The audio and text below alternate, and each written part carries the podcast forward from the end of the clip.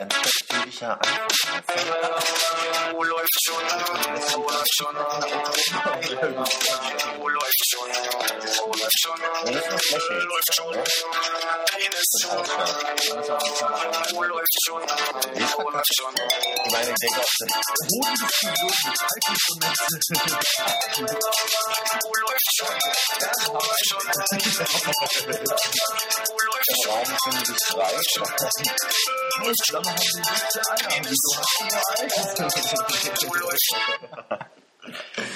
Ach, Das ist ja ein Klassiker.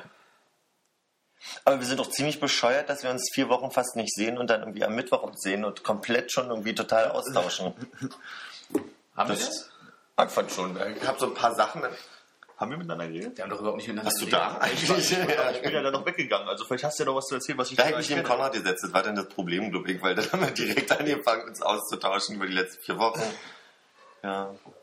Ich weiß, bloß, da dass, ich weiß bloß noch, dass du bei irgendeiner Gender-Vorlesung warst, wo der Typ so leise gesprochen hat, dass man äh, mal reinbrüllen musste. Ja, Herr Bayer. Professor Bayer übrigens, das ist ja die Einführung in die Sexualwissenschaft, die ich da besuche. Professor, Ist das- Sekunde, kurze Frage an der Stelle. Ist das nicht ein bisschen zu spät auch für dich jetzt? mal gucken, man, Digga. man kann, es ist nie zu spät, um zu lernen. Vielleicht kennt der Herr Professor ja ein paar Kniffe. Und Das habe ich bisher immer falsch gemacht. ja, vielleicht. Jedenfalls ist das auch übrigens derjenige, das ist ganz faszinierend, weil das ist ein äh, Professor Dr. Med, Professor Dr. Viel, also gleichzeitig äh, Philosoph und, und Mediziner. Und der sagt selbst, er steht immer so zwischen den philosophischen Gender-Ansätzen und, und den medizinischen Ja. Ansätzen, so im, im Sinne von auch, er ist wirklich so der, einer der umstrittensten Leute in puncto Trans. Und seine, seine Einstellung dazu ist schon, also dass es eher eine Störung ist, irgendwo, und dafür wird er auch kritisiert. Und habt ihr mit dieser, ich glaube, Alex, ein Junge, der wie ein Mädchen leben möchte, aber erst acht ist, und Mutti findet es okay, Papa findet es scheiße und versucht jetzt das, Sorgerecht zu, zu erklagen? Habt ihr das mitbekommen? Und das Gutachten hat Professor äh, Dr. Dr. Bayer geschrieben. Bin ich gespannt, was mich erwartet. Ach, das erzählt euch dann in dieser Vorlesung. Vielleicht. Wenn du genau hinhörst. Wenn ich hinhöre.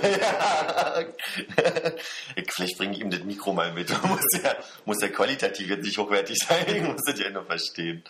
Das war auch sehr lustig, weil irgendwer so angedeutet hat, oh, das wäre schon schön. Man, man kriegt so viel mehr mit, wenn sie lauter sprechen würden. Ja. ja, ja, ja, ja. Das war das große Ge Sorry, sorry. Samstag ist ein guter Tag, um am Nachmittag diesen Podcast zu machen, auf jeden Für Fall. mich ist Samstagmorgen. ich bin jetzt, Hast du gestern gearbeitet? hm, und ich bin um neun zu Hause gewesen. Möchte nicht erwähnen, wie spät es jetzt ist. ja. Also es ist auf jeden Fall eine Stunde später, eine Dreiviertelstunde später, als wir anfangen wollten. Weil jemand das Mikrofon vergessen Weil hat. jemand das Mikrofon vergessen hat. ich war total schnell. Und was mich ein bisschen inspiriert hat, jetzt den Weg zu fahren, war All I Want for Christmas is You, hat mir so einen Push gegeben. Die Moraya. Das ist zum Beispiel auch ein interessanter Punkt. Ist das, also, wenn Homosexualität eine Störung ist, warum hören dann alle die gleiche Musik? Ne? Warum sind alle so Madonna-fanatisch, Mariah Carey-fanatisch? Aber da könnte ich ja Professor Bayer mal fragen. Vielleicht hätte er. Das ist ein Klischee, junger Mann. Das ist einfach nur ein Klischee, was sie erfüllen Äh, dann arbeiten Sie mal einen Abend im Schwutz für mich. Also wirklich. Ja. Hm. Es gibt eine Band, die sich Thundercats nennt. Habt ihr von der gehört? Thunder, Thunder, Thundercats. Und die haben das wirklich als, als Zeichen auf dem Album drauf, dieses Thundercats-Logo. Und am Anfang benutzen die das. Und da bin ich ja rechtemäßig immer, da frage ich mich immer, wie geht das? Ja, Gematisch. Gematisch. Ja, vielleicht ist es ja irgendwie das, der, der Sohn des Erfinders von Thundercats oder so ein Scheiß, man weiß es ja nicht. Was Thundercats? Alter, was machen die für Musik? Das ist eher so ein, so ein, das ist so Katzengejammer. Katze, Katze ist lustig. Weil. Wir, wir kennen doch diese, diese Kampfkatze. Diese Kampfkatze. Äh, ke- der- Der Gerd, der in der einen Kneipe arbeitet, wo wir manchmal hingehen. Ah, ja, ja, Kampfkatze, okay. Und, und die hört ja sehr gerne so, das wäre so ihre Musik. Das ist auch von Erika Badu gepostet gewesen. Deswegen habe ich da reingehört und das fand ich sehr, sehr lustige Musik. Sehr swing, äh, grüßt du immer noch bei Kampfkatze? Ja, ja. naja, ist ja nicht so schlimm. Ist schon Grüße! Grüße. Grüße! Ja, Nee, und jedenfalls also sehr schöne Musik, aber wie gesagt, ich frage mich immer an diesen Stellen, wie diese, diese zitieren oder benutzen oder wieder die Rechtsfrage ist, vor allem wenn es so zwei Leute sind, das ist ein Mann und eine Frau und man hat den Eindruck, die sind so total die Newcomer und man wüsste jetzt nicht, wo die Rechte herkommen, aber Ich glaube, beim Bandnamen ist, glaube ich, nicht das Problem, aber wenn sie das Logo benutzen, ist, glaube ich, schon. na, vor allem die Mucke, äh, die, die Originalaufnahme. Wie, viel darf man denn da zitieren, wenn ich jetzt einfach Gar nichts.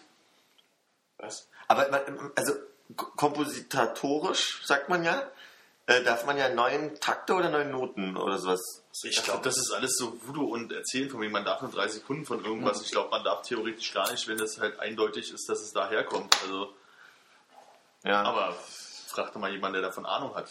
Was aber in der, in der ganzen, ganzen Hip-Hop-Vergangenheit war doch immer diese 3-Sekunden-Regel so. Ja, das hat, das hat Ungeschriebenes Gesetz, richtig, ja. Du bist grad, kennst du die 5-Sekunden-Regel von der Küche? Was nicht länger als 5 Sekunden auf dem Boden liegt, kann man noch essen. Genau. Ja. Und wenn du hast 8 Sekunden, um einen hammerharten Konter zu platzieren. Danach hast du Genau. Und wenn dir 10 Sekunden jemand auf die Schulter greift, ohne dass du was dagegen sagst, bist du schwul. Aber bei der 5-Sekunden-Regel ist es automatisch in der Küche immer so, wenn diese 5-Sekunden-Regel außer Kraft tritt, weil sie überschritten wird, dann tritt automatisch die 10-Sekunden-Regel in Kraft. Die das diese verlängerte 5-Sekunden-Regel ist. Wie, wenn du Sachen, die mehr als 5 Sekunden auf dem Boden lagen, gegessen hast, bist du schwul? Genau. Und da muss aber kontern. Ach. Ja, das stimmt. Im Hip-Hop wurde viel äh, äh, ge, ge, Ja, die Zeiten sind jetzt zum Glück vorbei und es wird jetzt nur noch neues Zeug produziert. Ja, vor allem äh, mit diesem, äh, mit der Auto-Voice. Mein, mein Lieblingsinstrument hier in der Populärmusik. Oder dieses Autotune. So, sollen ja auch in bestimmten Jingles mal benutzt worden sein. Ein bisschen billig an der Stelle. Die sind so billig. Die sind so billig, was denn? Äh, das kann man jetzt auch nicht erklären, das müsste man mal zeigen. Erinnere uns bitte mal nachher daran. Gern. Dann zeigen wir dir mal wieder ein Internet-Essential, was du kennen musst. Oh, da habe ich das Passwort gesucht neulich. Ich habe es nicht mehr gefunden. Wir müssen, wir müssen das nochmal reaktivieren. Diese, Ja. diese Lernplattform. Für mich um, um die Homepages. Endlich. Ich lerne doch so gerne von euch. Ja. Ja, diese Google habe ich noch nicht verstanden. Vielleicht können wir da Wenn du bei anfangen. Google Google eingibst, dann ist das Internet kaputt. bin jetzt flöten. Ach, siehst du, immer aufschreiben. Ich wollte mir auch, ich habe auch mir vorgenommen, wenn ich heute, nach, nachdem ich mitbekommen habe, dass ich so viel verpasse, also im, im, im, im Reinhören, nach der Aufnahme, öfter mal denke, so, wann wurde denn das gesagt? Das finde ich ja lustig. Ja. Dass ich, wenn ich heute was nicht mitkriege, dass ich sofort fragen werde. Versprochen. Aber wenn du das Ich laufe Gefahr, dass ich es nicht Wenn du das mitbekomme. nicht mitkriegst, fragst du direkt. Ja. Vielleicht solltest du einfach die Fragen aus der letzten Sendung nochmal mitbringen. Ja, natürlich. In 003 hattest du gesagt. Das erinnert mich an meine Ausbildung, wo, wo man einen Fehler begeht, dessen man sich nicht bewusst war und danach wurde einem so gesagt, ja, wenn, du, wenn du was nicht weißt, dann frag doch einfach. Du kann, willst doch, dass du fragen kannst. Wenn ich aber nicht weiß, dass ich einen Fehler begehe, kann ich ja auch nicht Ja. fragen. Und das regt mich immer auf, wenn Leute das sagen. So dieses Pseudokumpelhafte. Gruppe. Ach Mist, was wollte ich gerade was zu sagen? Das habe ich schon wieder vergessen. Zu Google? Nee, zu äh, Fehler machen, Fragen, wenn man es nicht mitbekommt. Ach, genauso, wenn dann irgendwie kommt, ja, als du dann vorletzten Mittwoch, als du dann hier das mit demjenigen und dann hast du welches jenes gemacht und dann so von wegen, wann habe ich das gemacht, was soll ich gemacht haben? Wo soll ich denn wissen, dass es doch ein Fehler war, weil man sich an die Situation auch schon gar nicht mal mehr erinnern kann Ja. im Nachhinein. Klar, jetzt in dem Moment fragen können, aber Oder einfach mal keinen Fehler machen. Wie ist es denn in euren Arbeitssituationen? Äh, seid, ihr, seid, seid ihr so welche, die, die äh, direkt mit den Kollegen immer gleich auch alles bereden können? inwiefern? Mir fällt es manchmal, also mir fällt manchmal auf, ich habe irgendwie dann einen Grummel im Bauch und denke so, ah, der und der oder die und die sind dann immer diejenigen, die nicht so viel spülen. Und ich habe den Eindruck, ich spüle öfter oder der andere, der ist andauernd weg oder die andere ist so und so. Also so, so. Kleinigkeiten sich über den Arbeitsalltag äh, so, so Sammeln. die eigentlich nicht so dramatisch sind, aber wo du dann denkst, so, okay, das nervt mich schon und dann redet man mit der falschen Person, dann kommt es irgendwie raus beim Chef oder irgendwie so. Kennt ihr so eine Situation? Also muss ja nicht aktuell sein, aber Äh. kanntet ihr mal so eine Situation? Ich merke auch immer, dass ich mich doof fühle, dass ich das nicht gleich besprochen habe mit der Person, aber das ist auch manchmal schwer mit der Person zu bereden, weil es so albern ist zu sagen, du warst fünf Minuten länger auf der Toilette heute. So, Ich glaube, das ich kann, kann ich kann es gar nicht so übertragen bei mir, weil wir äh, irgendwie ganz anders zusammenarbeiten. Also bei, bei dir klingt es ja so, als wenn ihr wirklich ähm, das einfach, damit ihr funktioniert, müsst ihr zusammenarbeiten. Also Ja. Hand in Hand in, in, in der Situation. Während das äh, bei uns ja dann eher so ist, dass du, wenn du eine Frage hast oder irgendwo nicht weiterkommst, dann fragst du mal jemanden, ob er dir dabei weiterhelfen kann. Aber eigentlich arbeitet ja jeder so für sich. Es ist ja kein, kein tatsächliches ähm, Ineinander greifen. Ineinandergreifen. Aber es ist, ihr habt ja trotzdem Abhängigkeiten. ja. Also ihr kennt ja auch aus, ich habe ja auch in einem Bürojob gearbeitet, wo ich dann in einer anderen Abteilung mal was fragen musste und wusste, wenn ich die frage, dann weiß ich genau, ich kriege immer eine pampige Antwort oder wenn die einen schlechten Tag hat, dann weiß ich einfach um den Schreibtisch rumgehen und die nächsten fragen so. Wo ja auch so eine Situation entstehen, wo man dann irgendwann zu einem Kollegen und, und sagt so, ach, die Alte, ey. Ah, ich glaube, das hat man immer. Also ich glaube, das ist normal, ja. Also gerade, weil jetzt weißt du, die alte hey, und gerade so eine Situation von wegen schlecht drauf oder sowas, wo man sich eher so ein bisschen über die Charaktereigenschaft aufregt von der Person, als dass es halt wirklich was ist, was wirklich genau jetzt konkret mit der Arbeit zu tun hat. Ja. Also wo du sagst, der macht den Job halt scheiße, ist was anderes als der hat irgendwie den Tick, der mir komplett auf den Senkel geht, aber der kann nichts so ohne gegen tun, da brauchst du ihn auch nicht drauf ansprechen oder sie, wie auch immer. Und äh, ich glaube, das hat man mit vielen Leuten. Also du kannst nicht mit jedem super zurechtkommen, gerade wenn du halt mit vielen Leuten zusammenarbeitest. Also Mhm. wenn ich überlege, bei uns im, im Team mehr oder weniger sind wir irgendwie vier, sieben, acht Leute oder sowas in, im Raum und da hat jeder so seinen Tick und seine Macken. Und es ist alles nicht schlimm. Es Mhm. gibt halt so, Tage, da, bist du selber halt so drauf, dass dir das immer auffällt und dich nervt. Es gibt Tage, das ist total egal. Also das sind auch so Sachen, wo ich sage, da muss man halt auch niemanden darauf ansprechen. Aber wenn es halt wirklich um so konkrete Arbeitssachen geht, wie zum Beispiel der macht es halt irgendwie, der drückt sich mal drum zu spülen bei euch, sonst Mhm. halt, dann geht es ja konkret auf die Arbeit oder auf den Job so, dann ist was anderes. Ich glaube, dann Geht es jetzt darum, den Menschen zu sagen, pass auf, du hast ja an der Stelle nicht deine Arbeit gemacht oder wenn du das machen würdest, wäre wir viel effizienter? Oder geht es dir darum, dass du einen Vertrauten hast, mit dem du dann quasi mal eben kurz Dampf ablassen kannst? Ja, das ist halt, ja. Also ich bin ja in einer Situation, wo mein Vorgesetzter manchmal ja auch mein Kollege ist, dadurch, dass unser mein Barchef ja auch mit an der Bar arbeitet. Und wir sind ja alle in dem Team auch nicht so, dass der jetzt wirklich der, in dem Sinne eine höhere Hierarchie, Auto, Autorität oder irgendwie sowas ist, sondern man ist ja genauso kumpelhaft miteinander. Ja. Und da passiert dass man dann halt sagt, ach Mensch, der Karl von mir aus, der, der hat ja diese eine Eigenheit, das ist ja irgendwie ganz witzig, aber manchmal stört es halt auch so ein bisschen.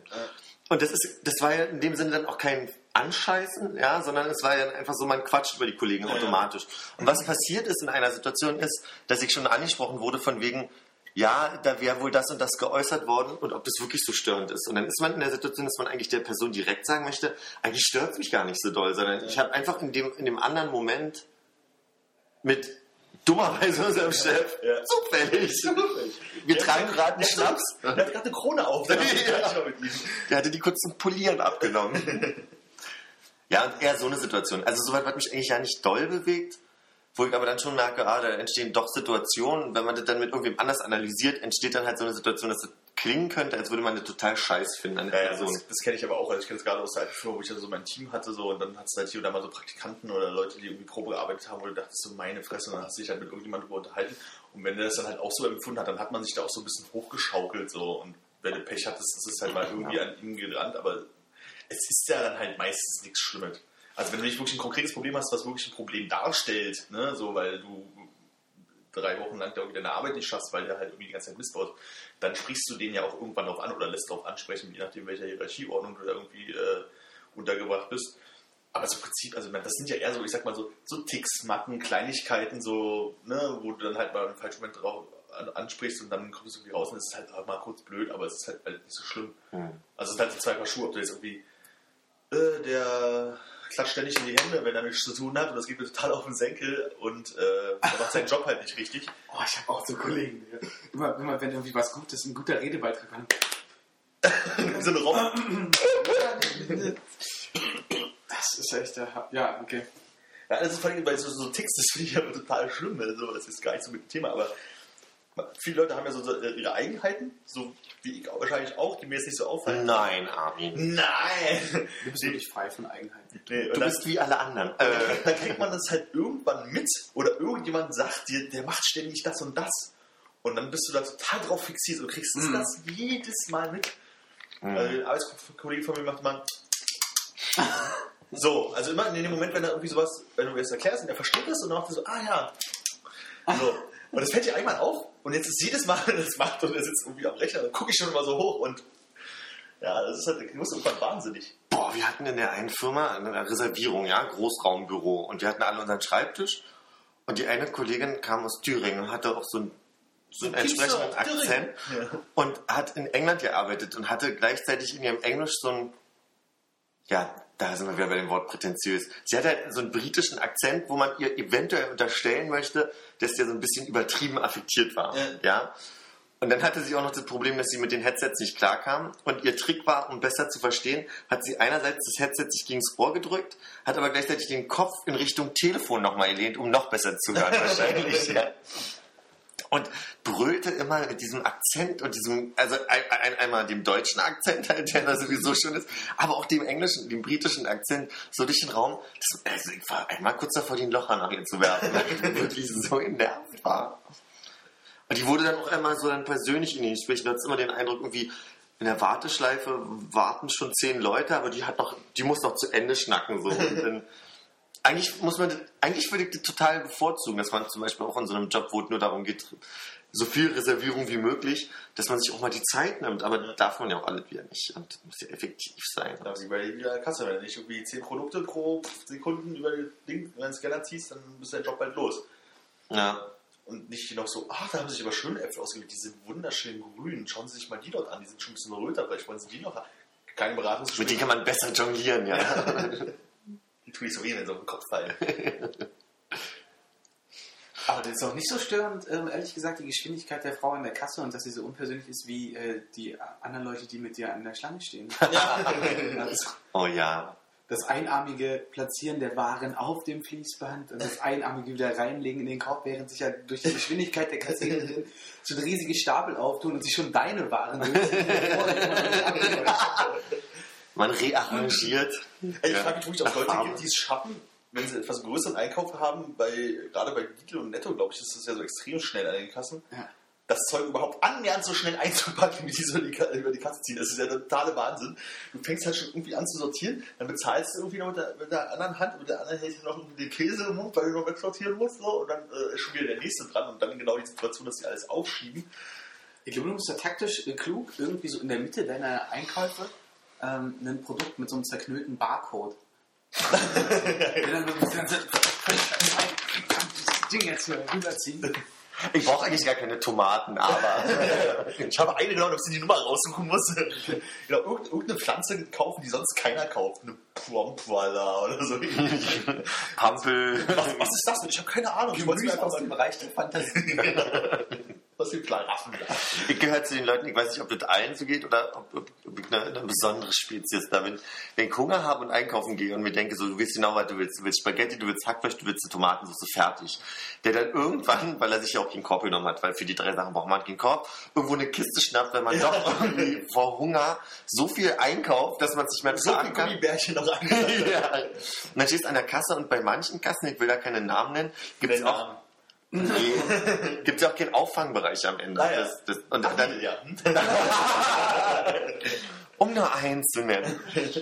Und das, der, Druck, der dann da entsteht, wo dann irgendwie so, ich würde mal anfangen, das wieder in die Kiste zu räumen und dann irgendwie auf den Boden erstmal zu stellen.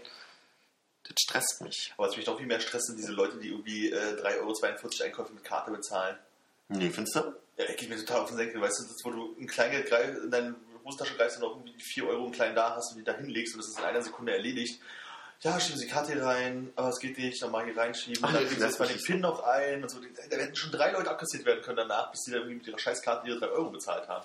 Ich bei so einem Wochenendeinkauf kann ich ja verstehen, wenn man nicht so viel Bares dabei hat, aber kann mir keiner erzählen, dass er nicht mal irgendwie noch einen Euro in der Tasche hat. Aber das ist doch eigentlich das Problem, dass die Technik da nicht so weit ist. Also eigentlich, Ja, das ist richtig. Wo, wo ist das Problem? Warum muss ich bei dem einen unterschreiben? Warum kann ich bei dem anderen die PIN äh, eingeben? Du gibst eine Karte hin, dann geht es da irgendwie über einen 56K-Modem raus. Das passiert einfach auch nichts und du stehst dahinter. Wenn das Teil ein bisschen schneller wäre und du nur noch deine vier Zahlen und irgendwie den grünen Knopf drücken musst. Ja, aber selbst das, das ist äh, langsamer als irgendwie, hier hast du einen, weiß ich nicht, 5-Euro-Schein, die Frau legt den 5-Euro-Schein ein, da steht auf der Kasse, was sie zurückgeben hat, die sagt, äh, hier bitte schön Ja, das, ist, weil, das ist, weil du jemand bist, der mit Scheinen bezahlt. Oder auch mit Kleingeld oder passend, das ist mir echt relativ egal. Also, wie Ich hab's auch passend, warte. Aber du hast ja 39. ich hab's nicht passend, hier ist meine Karte. 1939, Moment. Den 10-Euro-Schein habe ich schon, der Rest kommt in Kleingeld. Ja. Nee, also ich glaube, es ist halt einfach wirklich so, dass es halt wahnsinnig viel schneller gehen würde, wenn einfach so, also die kleinen Beträge halt einfach nur mal da irgendwie das Geld hingeschmissen wird. So, also weil du stehst dann halt gerade wenn du so mal abends bei Kaisers nochmal vorbeigehst, wo keiner mehr seinen Wocheneinkauf macht, sondern irgendwie noch die Milch und die Cornflakes für morgen kauft oder sowas, also wo dann halt irgendwie nicht so viel Halligalli ist. Dann stehst du da 10 Minuten in der Schlange, weil fünf Leute mit Karte bezahlen. So, macht mich wahnsinnig. Das ist wie im Schulshop früher, wenn die kleinen Kinder ankamen und ihr 50 Cent noch die letzten Süßigkeiten gekauft haben. Ne, Gerade im Prenzlauer Berg nervt mich eine andere Tendenz. Und zwar diese, diese Sorte mh, Pärchen, die, die teilweise auch schon Eltern von mehreren Der Sören sind so. Der Hang geht zum Drittkind mittlerweile, ja. ja.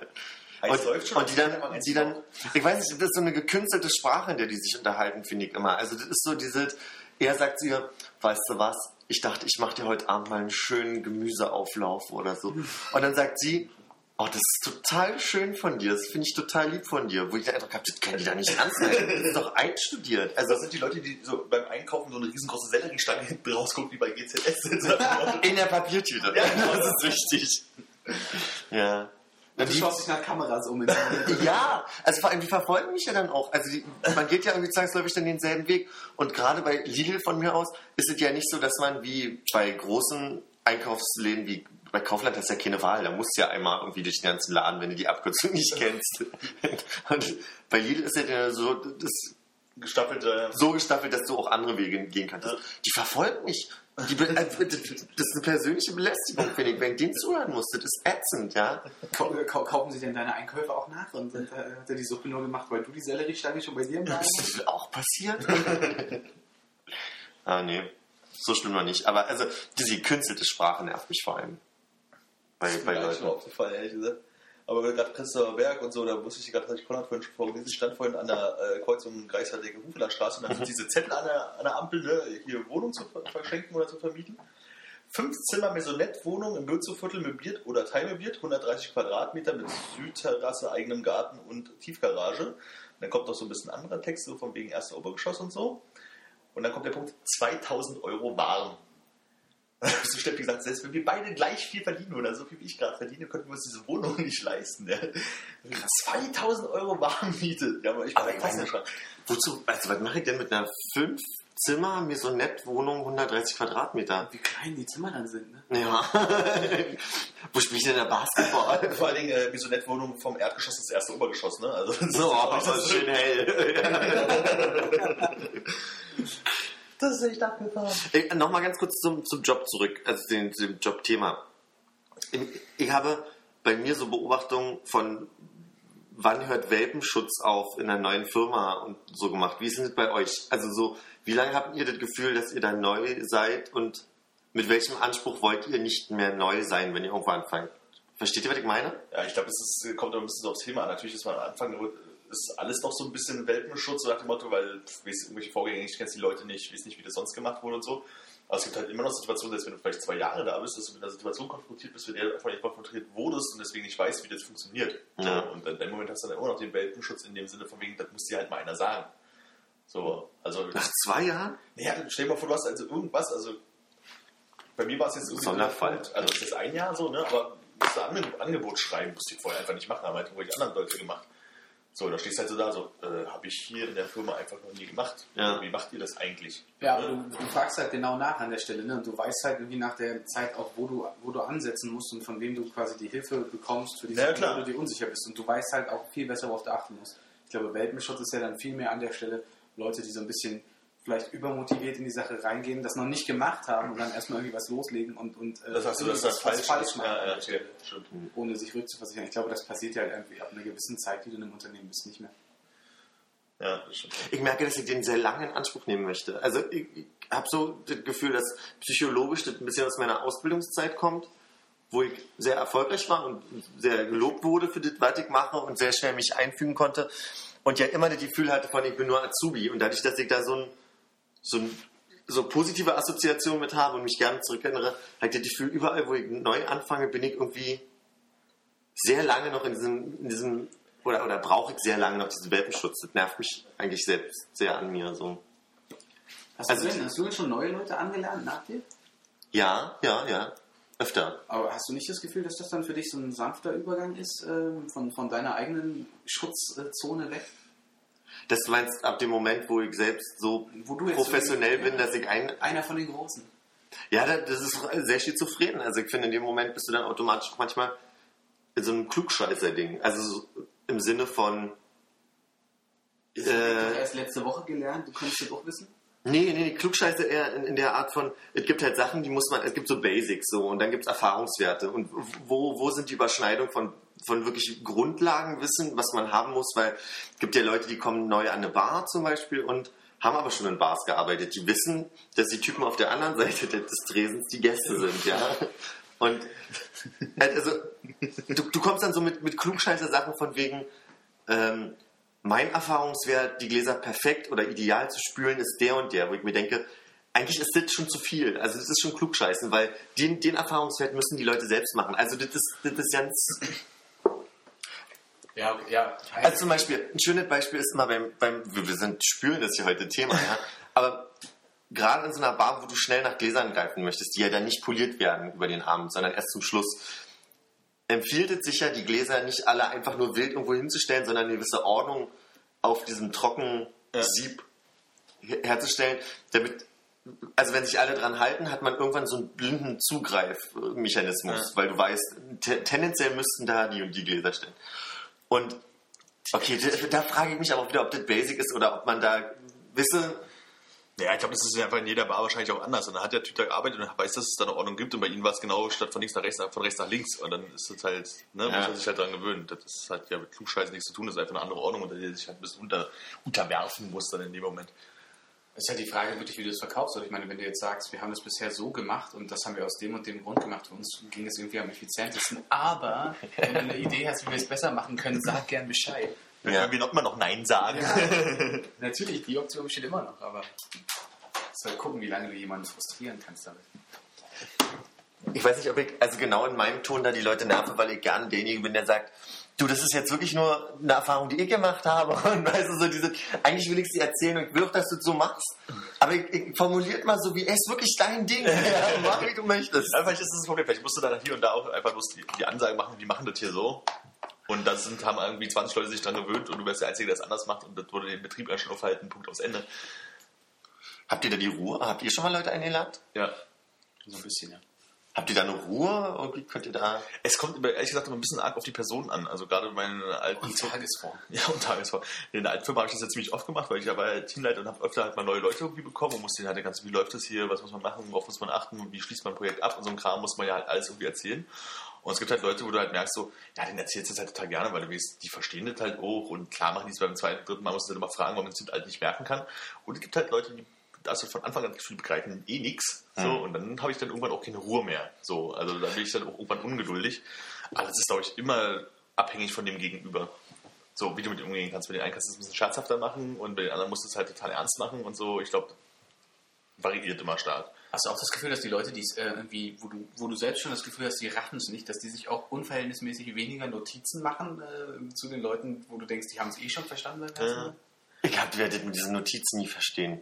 Ich bin auch jemand, der nie Notizen macht, weil ich verstehe nicht, wie, wie soll ich denn im Vorfeld, also ich bringe mir ein Buch mit, ein Notizbuch, ja. Wie soll ich das denn schon so notieren, dass ich das am Ende auch wieder logisch wiederfinde? Also ich habe am Ende irgendwie ein vollgeschriebenes Buch und kann ja nicht chronologisch irgendwie, also oder in der sinnvollen Einheit.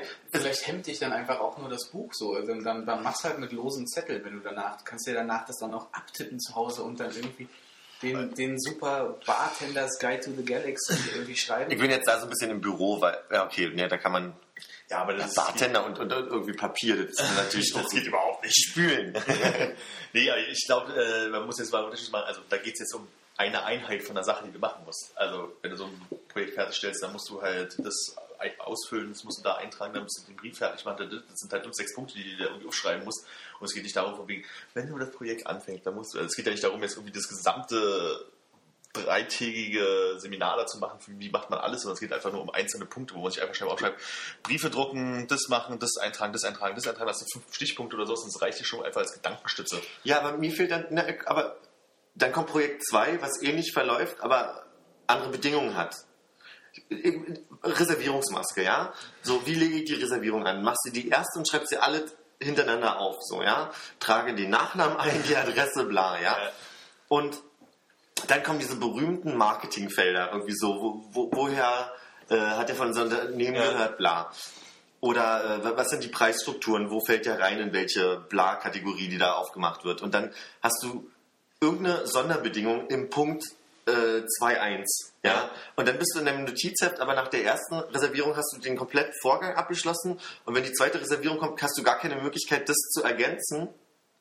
An, an, dem, weißt du, an, dem, an dem Punkt Ja, nochmal soll ja- Marketing von mir aus, da, da nochmal was dazu zu schreiben. Es soll ja Und da- keine Anleitung werden, wie, wie baue ich, wie baue ich meinen Staubsauger oder wie ich meinen Videorekorder, sondern es soll einfach das Gedankenstützen für die. Du sollst es ja eh von Anfang an begreifen, bloß nochmal nachschlagen können. Aber es sollte mir die Möglichkeit geben, genau, nachschlagen zu können. Und wie kann ich denn sinnvoll nachschlagen, wenn ich mir 50 Reservierungen hintereinander, äh, A-Typ, also der typische, äh, aufschreibe und dann nicht mehr weiß, oh, den Fall hatten wir neulich schon mal mit, dem, mit der Schule, Ja. äh, wo war denn das? Und dann blätterst du dieses Buch durch. ja, aber Und dann- immerhin kannst du es dann noch irgendwo unter Umständen finden. Das ist besser, als es nirgendwo geschrieben zu haben und gar nicht mehr zu finden. Also es klingt jetzt so ein bisschen wie bei einer Mutter, wenn sie so, die wollte alle E-Mails löschen.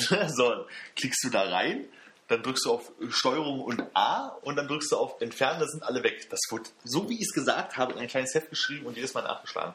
So, das ist ja nicht so der Ah, Zweck okay. von dieser Notiz. Das geht halt einfach bloß darum, irgendwie bei den ersten zwei, drei Mal nochmal nachschlagen können, dass du Nachname und sowas eingeben musst und da irgendwas eintragen musst von den Feldern. So viel Schlauheit hast du wahrscheinlich noch in dir. Und dann geht es halt bloß noch um dieses da steht mir eine Menge. Also, ja, okay. aber dann, da geht es halt einfach bloß darum, irgendwie mal so ein, zwei Kleinigkeiten irgendwie nachzuschlagen oder sowas. So. Also ich schreibe mir da halt auch nicht jeden Prozess einzeln auf, der erstmal logisch erscheint.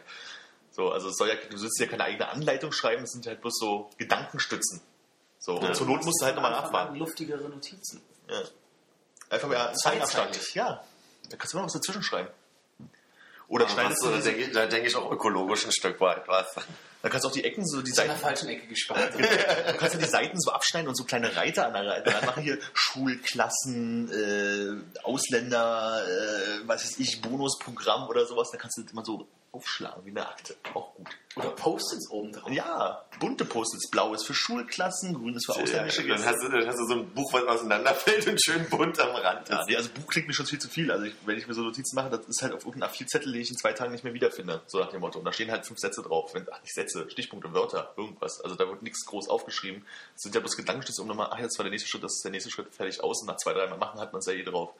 Du kannst aber gerne bei deinem nächsten Bürojob nochmal auf uns zukommen und äh, dann kommen wir jetzt für ein persönliches Coaching vorbei. Genau. Das ist lieb. Ein bisschen Best Practices für dich. Ja, 400 Euro die Stunde. Das ist lieb. Freundschaftspreis? Was ist das für ein Witz? Freundschaftspreis, natürlich. Das ist der Freundschaftspreis. Aber das, mit den mit Vorsteuern. Den, wie die Leute, wie die Leute so drauf sind, die die neuen, also wie schnell sie was kapieren, ist wirklich faszinierend oftmals, weil da gibt es die Sorte von Leuten, die anfangen und sofort ohne ohne Vorerfahrung assoziativ schon anwenden können und schon Ein Drittel ins Spülwasser.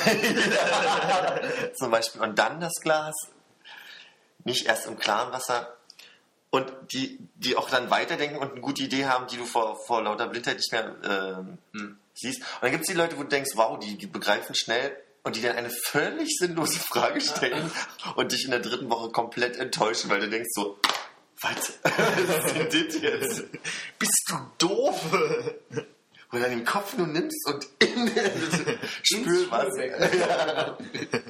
Ich mach dir so den Kopf vor. Erst in das, dann in das. Ich merk's, wie es dann. Die Reihenfolge. Genau, und am Ende Klodeckel einfach oben drauf. Und wir polieren nicht mit den Zebrantüchern. Harter Job, den du da hast.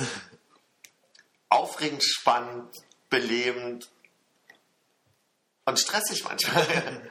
Das ist auch so, wenn du voll im Stress bist und schon irgendwie genervt, weil irgendwann beginnt ja diese Zeit, wenn die Leute dann so angetrunken äh, winken und hey, hey, hey. Und es gibt dann auch so Leute, die, du, du, du hast genau die Gesichter gemerkt, die so in, in einer ungefähren Reihenfolge an der Bar standen und dann kommt irgendwer an die Bar und winkt die ganze Zeit oder stellt sich so an die Kasse, dass wenn du das Geld rausgegeben hast und hochguckst, du gleich, Ja. gleich den Kontakt hast automatisch. Und da nicht schroff zu werden und zu sagen, Moment. und dann kommt die Frage, sag mal, ich soll jetzt hier ein Mojito machen, wie mache ich denn das? Wo ich dann sage so, na, wir sind immer drei und einer von uns ist Cocktailmixer, sagt dem einfach Bescheid. ja. Und dann die Ruhe zu haben, naja. Ja, vielleicht auch einfach mal frech werden. Einfach mal frech sein. Ich glaube, das hilft auch. Schreibt ihr es auf? Ja, frech werden. Ja, das waren jetzt ungefähr 20 Sekunden, das heißt, es sind irgendwie 4 Euro. Ja, und dann, ähm, bevor ich das jetzt aufschreibe. Und Und dann hatte ich noch dieses, dieses Phänomen von auf neue Situationen reagieren. Und gerade wenn man sagt, man ist ja schon eine Zeit lang da und du, du sagst ja selbst irgendwie so, es ist dann auf einmal so, da kommt was, was ich noch nie gemacht habe. Gestern war, war ein Gast, der hat irgendwie was völlig für mich Absurdes bestellt und, ich habe dann Rotwein mit Cola. kalte Muschi. Genau. Kalte Muschi, das war auch schon, ja, ja. Also das sind, so Kleinigkeiten sind ja immer. Ich möchte meinen Gin Tonic irgendwie Limette reingepresst haben, ist okay, geschenkt. Aber da kam jemand, normalerweise haben wir einen Preis für einen Long Drink, ja, und den kann man auch einigermaßen logisch errechnen. Und dann kommt jemand und bestellt Martini Bianco mit Wodka. Wo du ja jetzt erstmal irgendwie überlegen musst, fragst du dir jetzt, wie viel Zentiliter in welchem Verhältnis oder machst du halt einfach wie immer 5 Zentiliter Martini und 5 Zentiliter Wodka oder wieder weniger Wodka und rechne, also auf einmal stock ich dann immer so, wo, wo ich dann, wenn ich einen Kollegen frage und sage, sag mal, Martini Wodka würdest du nur Dann, dann kommt immer gleich so, na, wir irgendwie 3 Euro für den Wodka nehmen und 2,50 für den so und dann sind es bei 5,50 und ja, dann nimm doch für 50 so. Und die würden das dann so machen, aber ich habe dann nicht dieses Selbstbewusstsein zu sagen, ich mache das jetzt einfach Ja. so und habe dann entschieden, ich mache das so und wenn mich jemand fragt, sag mal, da wurde ein Martini Wodka rausgegeben, wie kann denn das passiert sein? Ja. Für viel zu wenig. Also so, ich merke immer, da, da stocke ich so ein bisschen. Ja. Da erinnert mich ein bisschen so, wenn ich immer feststelle, dass ich äh, so Kopfrechnen, ne? So ganz banale Sachen. Eins und eins. 7 plus 4. Das geht über 10 rüber, da geht es bei mir wirklich schon so 7 plus 3 sind 10 plus 1 sind 11. Wo man merkt so, ey, man wird echt alt, wenn man das nicht mehr aus dem Kopf irgendwie kann. Also 7 plus 4, das geht gerade noch so. Aber wenn du so ein bisschen so in den höheren Zehnerbereichen so, ah, da richtig 10 drauf, dann ist es so viel, dann noch 3 im Sinn, dann 2, dann habe ich wieder die volle Ganze. Anstatt einfach wie man früher, als man in der Grundschule damit geprügelt wurde, einfach bloß die Zahlen wusste, die dann hinten rausfallen, fühlt man sich auch extrem alt auf einmal. Ähm, das habe ich aber in den letzten anderthalb Jahren ganz gut wieder gelernt. Also so durch, durch den Barjob. Wir haben ja keine Kasse in dem Sinne, die mir vorrechnet und dann, gut, bis fünf Bier kann ich jetzt hochrechnen, aus, also ohne, ohne zu rechnen, sondern das weiß ich dann jetzt einfach. Und dann kommen die Leute, die die kleine Großbestellung haben. Und da ist ja mein Liebling auch die Leute, die die Großbestellung mir so sagen wie, also ich möchte ein, äh, ein Wodka Tonic, Wodka äh, Cranberry, ein Bier, ein, ein Bex Lemon oder dann so, so runterrattern, was sie wollen, damit sie es auch bloß nicht vergessen und glauben, dass es bei mir ja dann abgespeichert ist. Ist es nicht? Mein Kurzzeitgedächtnis ist jetzt so trainiert im Moment. Also vor allem, ich, ich habe dann schon so meine Wege, die ich laufe, wo ich dann einfach nur so wie, wie im Supermarkt rausnehme von rechts und dann irgendwie die Gläser schnappe und, und erstmal alle irgendwo hinstelle zentral und dann. Ich habe doch zwei Jägermeister gesagt, nicht ein. Oh, entschuldige bitte. Kommen, Getränk 12 und 13 waren falsch. dann kommen die Leute, die so hier, Alter, lass mal Luft raus, sagen und die die Bier hinstellen, ne? Nee, da ist mein Liebling ja, äh, Leitungswasser finde ich ja völlig okay, damit die Leute dann auch irgendwann nicht so schlimm besoffen sind, weil das nervt auch mich. Ja. Aber könntest du mir eine Zitrone und Eiswürfel ins Leitungswasser machen, finde ich dann schon anmaßend für ein kostenlose Getränk. Ja. Personalaufwand, Spülaufwand, ja. Strom, Strom, ja. Wasserverbrauch und Energie, die halt einfach Und Laune. ja. Ich würde einen Euro für nehmen. Nee. Nee, äh, für Leitungswasser nix, aber für mit was drin, ein Euro. Boah, Das sind ja auch immer die, die wirklich 15 Mal kommen. Ja, vielleicht ich da. Das sind 15 Euro. Und die kannst du ja in die eigene Tasche stecken, aber. Klappt doch mit Rechnen über 10.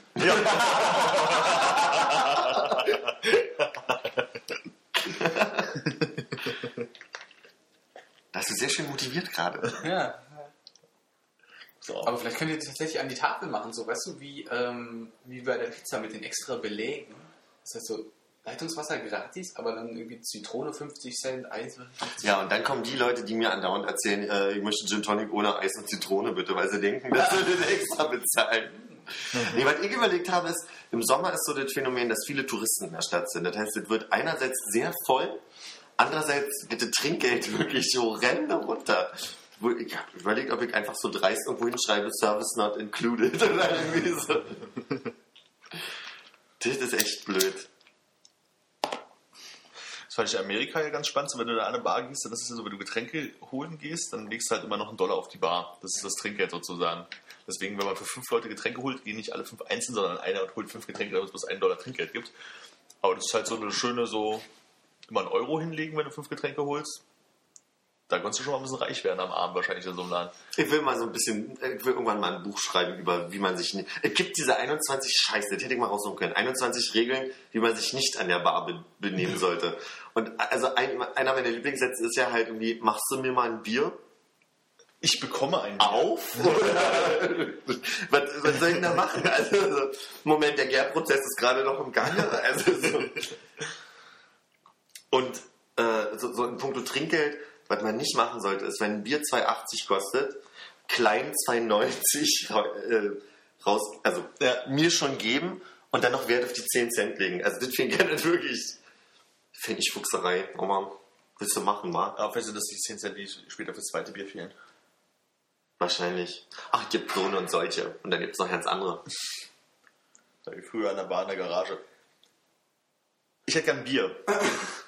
So eine Totschlagaussage, wenn es irgendwie vier Sorten Bier gibt. Hm. Was denn? Was habt ihr denn? Berliner Becks, Budweiser und Luni. Dann Becks, also kein Bier. Wir haben jetzt zum Beispiel von Cola Light auf Cola Zero geändert, weil, weil die Nachfrage wirklich da war. Und manchmal frage ich, wenn jemand sagt, ich hätte gerne Cola Light, ob es okay ist, wenn ich mir Cola Zero gebe. Aber wirklich in 50% aller Fälle, wo ich nicht frage, kommt dann so diese, ich wollte Cola Light. Ist ja auch was anderes. Hat er was anderes bestellt? Ja, natürlich, aber das ist doch völlig verrückt, dass jedes Mal, wenn ich frage, die Leute sagen, hast du das gleiche? Ja. Aber wenn ich es mal nicht frage, dann ist genau die Situation. Wahrscheinlich umgeht man die. Naja. Wollen wir mal langsam weg von diesem Bar-Thema, ha? Ich weiß nicht, wenn du noch was zu erzählen hast. Ich- Bestimmt später nochmal. wie mit dem Spülen läuft. Mit dem Spülen. Also wir spielen mit Wasser. Ja, und dann auch immer so, auch so mit Wasserstoff, so, damit du nicht so viel Wasser verbrauchst. oder, oh, da könnte ich jetzt wirklich... Äh, gibt es diesen Wasserhahn, der ins Wasser reingeht, in diesem Klarspülbecken, sodass das immer, dass der Schaum immer hoch gespült wird. Und da gibt es wirklich ein, zwei Kollegen, die sehr viel Wert darauf legen, äh, also auf welcher Stufe der Wasserhahn stehen muss. Also gerade so Bläschen muss es schlagen, aber nicht so doll, aber auch nicht, nicht, nicht. nicht, nicht, nicht. Nicht. Nicht, nicht. Das ist eine dreifache Verneinung, ne? Nicht, nicht. Ach, das ist wunderbar, wenn Leute ihren Job mögen. Ich habe das erste Mal Waldmeister neulich gegessen von, von der Wiese. Und? Also, ich habe mir erklären lassen, dass Waldmeister nur so ungefähr, was sind das, 5 cm, die ich hier zeige? Ja. 5 bis 10 cm hoch Im ist. Schlafzimmer, ja. Und äh, die wächst ja nicht so groß, sondern sind ganz kleine Pflänzchen und wenn die größer werden, dann sind sie nicht mehr genießbar. Und dann äh, wurde ich aufgefordert, das mal zu probieren. Ich gedacht, nee, das ist irgendein anderes Kraut, ich werde hier gleich verrecken. und der, der eigentliche Geschmack kommt wirklich erst nach 32 Mal kauen oder so. Da hast du so eine leichte Idee von Waldmeister wirklich. Aber wart ihr mal in der Situation, jemandem erklären zu müssen, der nicht Deutsch spricht und nicht aus Deutschland kommt, Was was Waldmeister ist? Ohne dass man gleich eine Weiße getrunken hat, irgendwie eine grüne Weiße. Was war das? Woodmaster. Forest Master als Forest Master, ja. Das heißt Woodruff. Äh, Ruff. Woodruff. Ja, dann hast du es so erklärt. Asperül auf Französisch habe ich jetzt. Aspirü. Asperül. Mit Accent de Rue. Das ist ein Accent aigu. Ja. Nee, aber wie erklärst du dir das denn? Also, das kennt man ja Kann man nicht, also weil die Pflanze ist auch völlig unbekannt. Also selbst wenn ich sage Waldmeister, dann, ich meine, wir kannten ja nur, äh, kennen wir wirklich Waldmeister? Ich kenn's jetzt, bis jetzt die Also, wie die Pflanze aussieht, wüsste ich auch nicht. Ja, eben. Ich würde doch jetzt noch an ihr vorbeilaufen, aber ohne Gruß. Dann Hi. musst du das deinem Besuch aus dem Ausland reichen und sagen, kaum mal zwei. Vielleicht hast du es schon mal probiert. 32. Tronkt de.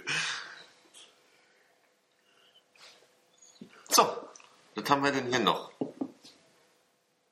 Ich hatte mir ja eigentlich einen ganz anderen Einstieg dafür vor, vor, vorbereitet, aber Mach mal einen Cut hier, fang mal nochmal an. nee, nee, wir können das auch direkt. Ich habe kürzlich über äh, Kollegen empfohlen bekommen, äh, ein sehr nettes, so ungefähr dreiviertelstündiges Gespräch von, von quasi den vier bekannten Komödianten, äh, äh, Comedians Amerikas gerade, ähm, zeitgenössischen, äh, empfohlen bekommen. Mhm. Und äh, da sitzen dann, also gut, der eine kommt aus England, äh, in, insofern ist schon wieder ein Punkt Abzug.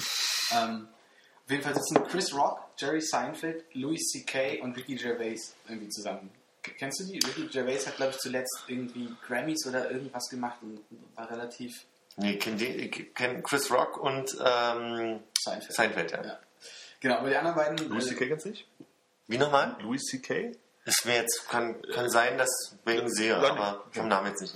Louis C.K. hat neulich, wenn man das als Einschub nimmt, äh, so eine Sache produziert, also komplett selber produziert, eine Show und einfach mal so in einem, in einem Testlauf probiert, was passiert, wenn er einfach im Vorfeld die ganze Produktion übernimmt und das Ding irgendwie für einen Fünfer im Internet zum Download anbietet.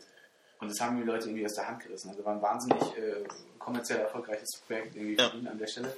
Und einfach extrem spannend zu sehen, dass es funktioniert, dass die Leute einfach gewillt sind für einen guten Inhalt, den sie irgendwie ohne großartige Beschränkungen bekommen, das Geld hinzulegen. Genau, also es war irgendwie so 45 Minuten Programm oder so und dann habe ich da irgendwie zweimal geklickt, habe dann meine Paypal-Sachen oder meine Kreditkarte eingegeben und zwar hatte ich 45 Minuten Spaß und hätte ich auch weitergeben können. So. War richtig gut. Und war auch sehr lustig. Aha. Ist auf jeden Fall eine Empfehlung. Also ich meine, wir, wir, wir können es wir können's dir weitergeben, aber es ist also das, das, das Spannende ist, wir haben es halt beide unabhängig voneinander gekauft. Wir hätten es jetzt irgendwie ja irgendwie Echt? wir hätten es irgendwo uns besorgen können, glaube ich auch so. Äh, Oder wir hätten es untereinander austauschen können, aber du bist einfach, du merkst, du hast überhaupt keinen Stress, du, legst, du klickst einmal dabei PayPal dich durch und hast das Ding. Du hast nicht irgendwie diesen ganzen Stress, wie irgendwie äh, der sonst immer entsteht bei den ganzen Verwertungsgesellschaften oder Content-Inhabern, Ja, die, die dich dann oder per, per Geoblog raushauen oder so. ja. Aber das eigentliche Gespräch ähm, von, den, von den vier Leuten, das war, wir haben sich halt irgendwie über ihre Zwei Sachen quasi, ja. Das sind jetzt, das sind jetzt zwei Sachen. Louis C.K. war einfach nur dieser, dieser eine, eine Testlauf, den er gemacht hat, Ja. was was, was, uns gut hat, was Unterhaltung ist.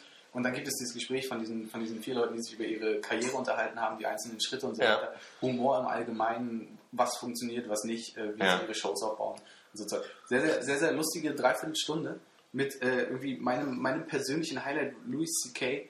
Ähm, einfach erzählt hat, wie, wie sehr ihn manchmal so ein, so ein infantiler Humor erwischt. Und äh, er, er saß dann, er war irgendwie auf, auf Tour oder sowas und hat sich dann von jemand anderem, also einem unbekannten Comedian, mal so eine, so eine Show angeguckt, irgendwie so Open Mic oder irgendwas war das in der Art. Da saß halt irgendwie so ein bisschen, ein bisschen abgeranzter Hippie-Typ auf der Bühne mit einer Gitarre. Dann hat sie nur so kleine Lieder gespielt, so seine eigenen Kompositionen. Und ähm, das, das, also Louis C.K. er wäre der Einzige gewesen, der da gelacht hat an der Stelle, aber es ist so ein Ding, was ihn, nachdem er das gehört hat, wird sein Leben lang verfolgt. Wenn er das Lied äh, unter der Dusche hört, äh, wird es sofort durch das ersetzt, was dieser kleine Komödianten-Hippie mit seiner Gitarre gespielt hat. Und so saß er da, sagt dir Otis Redding was? Nochmal? Otis Redding, Nee. Sitting on the Dock at the Bay. Sitting on the dock at the bay. Ja, ja, Ja, ja. genau das Ding. Und dieser Kommentar meinte, ja, das ist so ein Lied, ich habe das mal, so, das ist jetzt mein persönliches Cover von dem äh, Otis Redding äh, Klassiker, Finger anzuspielen, so, Sitting on the cockers am gate. Und wenn du das einmal drin hast, das funktioniert halt super. Das ist jedes Mal ersetzt. Siehst halt einfach diese vier, vier, vier Komiker, die da sitzen, völlig, völlig flach und sich nicht mehr einkriegen. In fünf Minuten, oder? Das ist immer krass. Aber sollst du jetzt darüber schreiben? Also sollst du so resümieren oder? Nee, ich wollte dir, ich wollte dir das empfehlen, diese. Super, also aber ich habe verstanden, du sollst. Nein. Ich hatte am Anfang verstanden. Nein, nein, ich, ich, ich, ich eigentlich, eigentlich wollte ich mit diesem, äh, mit, mit in, eine, in eine Gesprächslücke mit dem Sitten on the Caucus am Gay einsteigen. Ja. Ich dachte, Man kann es auch anders machen. Das ist auf jeden Fall echt, äh, echt großer Spaß und das Louis C.K. Du dir dann. Wie war es von Louis C.K.? Everybody's. Everything is amazing, but nobody's happy oder so ähnlich? Also habe ich ihn halt irgendwie kennengelernt. Da war er halt in irgendeiner Late-Night-Show irgendwie und hat so Unterhaltung, also ein Stück aus dem Programm gebracht und meinte halt so von wegen, ja, everything is amazing, but nobody's happy oder so ähnlich. Und dann ging es halt irgendwie so ums, äh, man ist mit dem Flugzeug irgendwie unterwegs und alle immer so, ja, und das Essen war nicht und die Stewardess war irgendwie nicht so nett oder nicht jung genug und was auch immer. Und er so, so dann sitzt du so in dem Stuhl und denkst dir so, ich sitze in einem Stuhl, 2000 Meter über der Erde, ich fliege gerade und er zieht halt irgendwie als so, wie eigentlich amazing eigentlich die ganze Welt jetzt gerade ist, so, aber wir irgendwie anfangen trotzdem an jeden Mist irgendwie ähm, rumzumeckern irgendwie, obwohl es eigentlich total abgefahren ist, was wir gerade in dem Moment machen. Und so habe ich ihn halt irgendwie kennengelernt und habe mir dann halt irgendwie hier und da das Programm irgendwie angeguckt. Und der ist so ein bisschen, nein, mit George Carlin zu vergleichen, das ist vielleicht ein bisschen zu krass so, aber es ist halt so irgendwie so. stark durch seine Schule gegangen. Das ist- Entschuldigung, also der, der junge George Carlin sozusagen. Der Grüße. Grüße bitte, das du, du kennst George Carlin nicht. Grüße! Also scheiße. Okay, dann müssen wir drei nacharbeiten. Ach, scheiße. Ja, also George Carlin ist halt schon tot, muss man dazu sagen, so, aber der war halt. Lohnt sich das dann überhaupt noch? Also, Ey, der ist wirklich richtig großartig. Also da habe ich auch bei iTunes echt Geld, Kein neues Material mehr. habe ich bei iTunes echt Geld für die beiden Typen ausgegeben, um mir die ja? Sachen anzuhören. Ja, sie sind einfach richtig gut. Also da lachst du dich halt echt kaputt. So, also da merkst du auch ganz doll, was ist der Unterschied zwischen deutscher Stand-up-Comedian und irgendwie amerikanischen. So, also einfach von, vom Niveau, vom Witz her halt, was so, weil du halt nicht das Gefühl hast, die machen halt, ich baue jetzt irgendwie eine halbe Stunde eine Geschichte auf, wo zwei Lacher drin sind und hinten noch eine Pointe, so, sondern da geht's halt zack, zack, zack hintereinander weg und jeder, jeder Satz ist irgendwie, wo du sagst so, ja, stimmt irgendwie und es ist auch noch lustig. Also es ist halt, ich glaube, also es ist halt wirklich extrem verdichtetes Material, wo viele gute Witze drin Ja. sind, äh, feine Alltagsbeobachtung, während äh, und es, es gibt halt trotzdem noch eine ganze Geschichte. Während du in Deutschland irgendwie hast, du das entweder eine ganze Geschichte mit drei Schlaglichtern, drei, drei Lachern, fühlt sich aber extrem gelangweilt, oder du hast irgendwas, was nur so auf Pointen, die überhaupt keinen Zusammenhang haben. und, und, und Hauptsache, dass irgendwo draufgehauen wird. Und so. Ja, genau, das ist halt so. Und äh, zum Beispiel Julius C.K. ist ja cool, er ist halt irgendwie Vater von einer, von einer kleinen Tochter halt irgendwie und als die dann halt so, weiß ich nicht, drei, vier, fünf Jahre alt gewesen ist, hat er halt in seinem Programm halt irgendwie, glaube ich, eine halbe, dreiviertel Stunde einfach drüber, über Erziehung und wie es halt so mit seiner Frau jetzt so ist und wie es mit der Tochter ist. Aber jetzt nicht auf so einer. Mario Bart. Nee, überhaupt nicht. Ebene. Also irgendwie total, also wirklich so, wirklich so Beobachtung und das halt irgendwie ein Knall nach anderen. Einfach nur Alltagssituationen dann auch überspitzt halt dargestellt. Irgendwie. Ja. Mario Barth ist halt ja wirklich so, so, ha, Brüller, ha, die Witz habe ich verstanden, ha. Da gibt es auch diesen deutschen Comedian, ich weiß nicht, wie er heißt, der ist, äh, Vor allem ist Mario Bart eher nur auf, auf diese, diese Hauptsache laut und brüllen und Ja, genau. die Leute lachen ja eher über diese ganze. Ey, verstehst du? Verstehst du? Gut, bei Louis C.K. und George Carlin äh, lachen alle über das Fuck, was alle zwei Sekunden fällt wahrscheinlich. Aber es gibt jetzt einen deutschen Comedian, der macht halt so ein Stand-Up-Ding, wo er halt total übertrieben halt wirklich so super viele schlechte Witze, also wirklich, dass du da stehst und so, so ich verstehe den Witz, aber das ist überhaupt nicht lustig. Und er kommt halt... Asmussen-Style? Ja, nee, also das ist viel, viel krasser. So, er kommt auf die Bühne und stellt sich fünf Minuten hin und macht ein Comedy-Programm, was so richtig total Zum Beispiel. eigentlich total schlecht ist. Und er zieht das halt auch wirklich so auf, dass wirklich im Publikum keiner lacht. So, also weil es halt einfach wirklich alles ist so, das meint er nicht ernst, das meint er nicht ernst, das meint er nicht ernst. Und dann geht er halt nach fünf Minuten wieder und das ist halt sein Thema, ist halt so, eine Comedy so zu machen, dass es halt einfach richtig überspitzt halt so zeigt, wie Comedy eigentlich funktioniert. So schlechte alte Witze verbraten und einfach als überspitzen und so, hier, versteht ihr? ne? So auch so in den Stil und alle sitzen uns da, Totenstille. Großartig. Kennt ihr, kennt ihr Marco Kling? Habt ihr das mit den Känguru-Geschichten? Am Rande, ja. Ich finde das ja ganz, ganz toll. Also, das ist die, die Idee. Kennst du das an? Ich weiß gerade nicht, erzähl mal. Marc-Uwe Kling hat so eine Art äh, Tagebuch-ähnliches ähm, Buch geschrieben, also jetzt ist das zweites rausgekommen von einem halben Jahr, ähm, in, der, in dem er erfunden hat, ein Känguru, was bei ihm einzieht. Ach ja, Ein kommunistisches Känguru, was Schnapspralinen frisst und irgendwie raucht. Und ich meine, wenn man das so hört, kann man sich ja auch schon vorstellen, so von wegen, ah nee, das ist mir glaube ich schon einfach zu, zu seltsam. Aber erstmal ist er so unglaublich begabt, äh, mit Sprache zu spielen. Also wirklich unglaublich begabt. Der, der, hat, der hat Wortwitze, die sich dreimal wiederholen und jedes Mal was anderes bedeuten. Also so, ähm, Ja. wir, haben, wir haben gestern uns lustig gemacht, zum Beispiel über das Wort Rat. Ja, also so, ah, das muss doch dann nochmal durch den Vereinsrat und da muss dann der, der Vorderrat muss dann mit dem Hinterrat nochmal sprechen und äh, am Ende geht es nochmal durch den Belgrad und so, also in die Richtung. Ja. Und da ist das, er ist super talentiert und vor allem, diese, diese, du stellst dir dann irgendwann wirklich, du nimmst es irgendwann hin beim Lesen, dass da diese Känguru sich halt einfach mit ihm unterhält und dann zum, zum Amt muss und, und, und immer mit diesem kommunistischen Ansatz. Das heißt, du hast halt irgendwie so, so super verpackte kritische, äh, gesellschaftskritisch, sozialkritisch, kapitalismuskritische äh, Punkte. Du hast Wortakrobatiken, die genial sind und ähm, ja, halt einfach so insgesamt begeistert mich das. Und ich habe seine Lesung gehört und das ist halt das Geile bei den Hörbüchern bei, oder bei diesem zweiten ähm, Buch, was rausgekommen ist, das Hörbuch ist total geil, weil es eine Lesung und ich finde ja immer Humor besser, wenn ich die Leute mitlachen Ja. höre. Weil äh, ich habe mal so, so ein Album, so, so ein Studium, Studienalbum, wie sagt man? Studioalbum. Studioalbum sagt man im Deutschen, ne? Ja. Ja, äh, ge- gehört mit so Witzen und wenn dann irgendwie so Stille im Raum ist, dann fühlt man sich irgendwie da nicht so mitgerissen. Aber der ist halt einfach sehr genial. Der, der, also geht zum Beispiel los mit, er will irgendwas zitieren und sagt so, das Leben ist, nee, das, nee, warte mal, der Mond ist, ach egal, Oscar Wilde. So, ja, also so, diese, diese Art von Humor finde ich großartig. Und das ist halt irgendwann, was ich nicht in der U-Bahn hören kann, weil ich einfach irgendwann lospruste.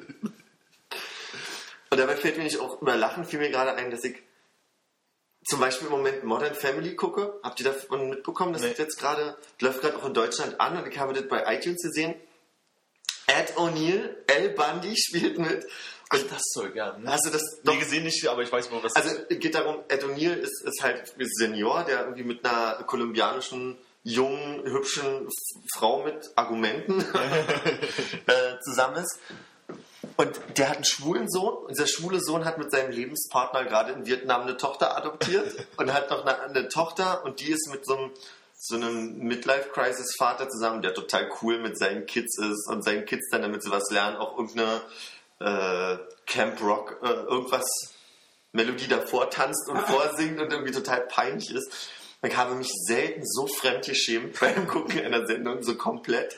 Und ich habe mich dabei ertappt, ich habe das alleine geguckt und habe gesehen, ich hab, muss nicht laut lachen, um mich total zu bepinkeln vor Lachen. Also ich muss auch nicht mal grinsen, sondern Ja. manchmal sitze ich halt wirklich da und lache mich tot, obwohl ich nicht lache. Ja, ja, Ich ja. finde das eigentlich komisch. Weil Aber sobald jemand mit da ist, vereiert man sich gemeinsam, oder? Nee, das finde ich das Schlimme, dass wenn ich das jemandem zeige und daneben sitze und drauf warte und schon die Person angucke, dann lacht die Person meistens genauso in sich rein. Und ich bin total enttäuscht, dass das nicht ankommt. So. Ich habe mir neulich auch eine Nacht um die Ohren gehauen mit unserem ganz tollen Stephen Fry.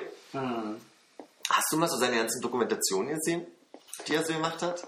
Ähm, nee, ich habe, ich habe so ein bisschen das verfolgt, hier Last Chance to See, to see was, glaube ich, dieser Mark Cowardin damals mit Douglas Adams gemacht Ja. hat, als so ein Radio-Feature. Boah, Namen, du krass, keine Groß, großartiges Buch auch. Das, ich habe mal ein Buch gelesen und äh, ja, das ist, kann Okay. man nur empfehlen, ja. Also Douglas Adams und, und, und Mark Cowardin, das ist irgendwie so äh, Biologe oder Zoologe, ja. Zoologe. Die haben sich so auf die, auf die Reise gemacht und haben äh, sich die vom Aussterben bedrohten Tiere äh, angeguckt, wie die aktuelle Situation ist. Das ganze Ding haben sie natürlich jetzt, wo Douglas Adams tot ist, äh, dann nochmal so als so eine Art Tribut nachgestellt, aber eben jetzt fürs Fernsehen, nicht fürs Radio produziert. Und da ist halt Stephen Fry an Douglas Adams Stelle mitgefahren. Und dann haben sie nochmal geguckt, wie geht es den Tieren, die, glaube ich, die 20 Jahre vorher ungefähr Ja, das war wohl ja, in den angesehen 80er Jahren.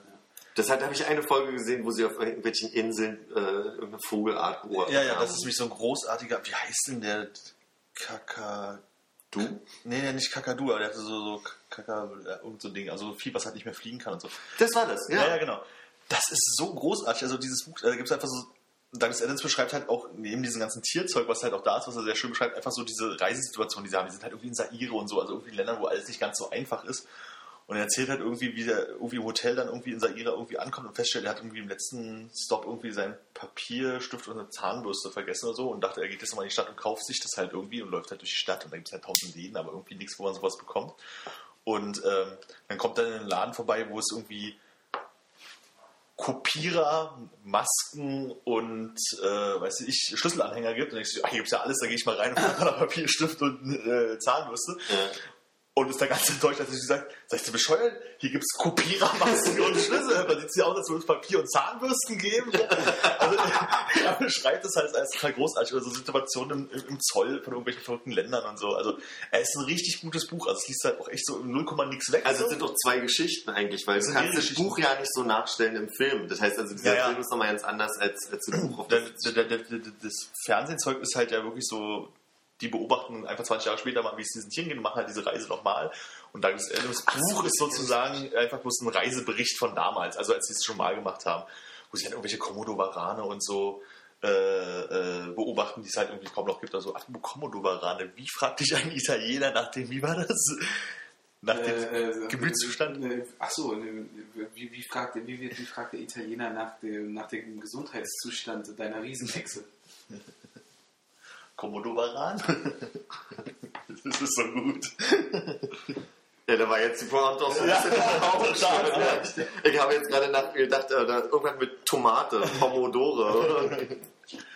Aber gerade irgendwie bei äh, Fremdschämen sind, äh, als wir es gerade auf Tut mir doch gar nicht. ja, nee, oder waren, Wir haben auf Tour den einen Abend uns angeguckt. Wie heißt das durch die Nacht, diese Sendung auf Weiß ich der Fuchs Arte oder wo Mhm. kommt? Oh So? nein, Mit- jetzt bitte nicht. Nein, nein, nein, nein, nicht Casper. Casper würde ich mir niemals angucken. Das hatten wir auch schon, Ähm, das Thema. Friedmann und Schlingensief. Ja, hab ich gesehen damals. Oh, oh, Fremdschämen. Also es sind irgendwie In dem Restaurant die Szene, das ist total. alles hin, alles hin. Das ist einfach der Wahnsinn. Wie du echt Schlingensief, der du echt schlagfertig ist, irgendwann ansiehst, dass der einfach nur noch nach Hause möchte oder irgendwo hin, aber nur nicht hier sein möchte. Also wenn ich mal so richtig fremdschämen wollte, ey, dieser Friedmann, der, der ist noch viel Ja, schlimmer, als man sich das vorstellen kann. So, aber es beginnt in mir. Dann gehen die ja zusammen in so ein Restaurant, ne? Und äh, irgend so ein Italiener, wo Friedmann halt irgendwie immer hingeht. wo er sich aufführt wie ein Arschloch, weil, ich meine, er ist ja ein Arschloch, Ja. aber wo er sich aufführt, als wäre er, was ist mein Wohnzimmer? Und dann so kumpelhaft Ja. eklig auf So. die Schulter des Besitzers klopft. Und ja, Ja. Herr Schlingensief, was wollen Sie denn essen? Und er so, äh, weiß nicht, was nehmen Sie denn? So, ah, das ist ja die bescheuerste Antwort, die man haben kann. Was wollen Sie essen? Ich hätte Lust auf Pasta. Pasta, sehr gut. Was wollen Sie drauf? Äh, Was Scharfes, scharfe Soße, sehr, sehr gut. Und so, also was Scharfes mit Pasta. Ja, das gehe ich Ihnen jetzt bestellen, so dem Motto. Trüffel, ja, Trüffel wären auch gut. Trüffel auf scharfe Soße, sind Sie denn bescheuert?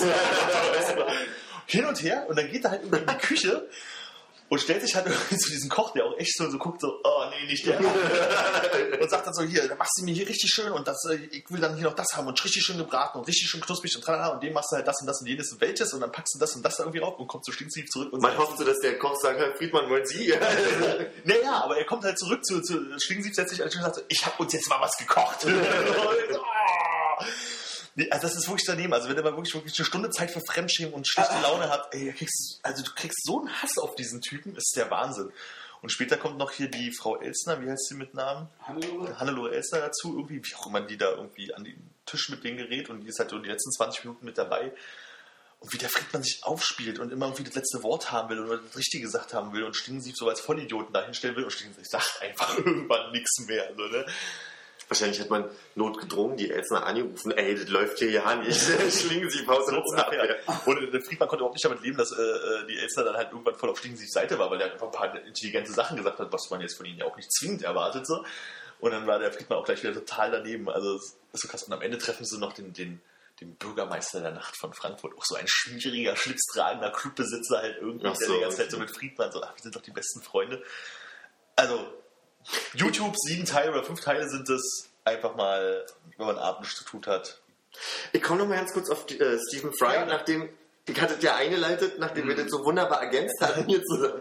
Wollte ich erzählen, ich habe zwei Dokumentationen gesehen, oder beziehungsweise auch drei, weil es ging los mit, mit zu seinem 50. Geburtstag 2007 gab es so ein Best-of, wo alle, die mal was mit ihm gemacht haben, äh, kurz was erzählt haben. Unter anderem Emma Thompson, die ich ja dann sehr unangenehm finde, weil Emma Thompson hat so eine Pelzstola um, hat so ganz natürlich ihren Sonntagsausgelook mit irgendwie Klunkern überall und saß da so völlig overdressed in diesem Stuhl. Man hatte den Eindruck, die, die hat in der Pause von, irgendeiner, von irgendeinem Theaterproben oder irgendwie so sich da hingesetzt, weil die völlig... Ich dachte, das wäre nur ein Joke irgendwie an der Stelle. Nee, nee, War das, wirklich. nicht, war das nicht einfach nur total überzeichnet, dass sie so, oh, na, ja, wie wir damals gelebt haben eben? Kennst du diese, diesen Beitrag? Hast du das gesehen zufällig mit Hugh Laurie und Stephen Fry irgendwie 30 Jahre später, wo sie wieder aufeinandertreffen? Ja. Und ich habe das Gefühl, das sind die gleichen Interviewfetzen. Das Ja, ist in ja, so einem genau. gelben Ding mit Stola und so völlig overdressed. Wie auch immer.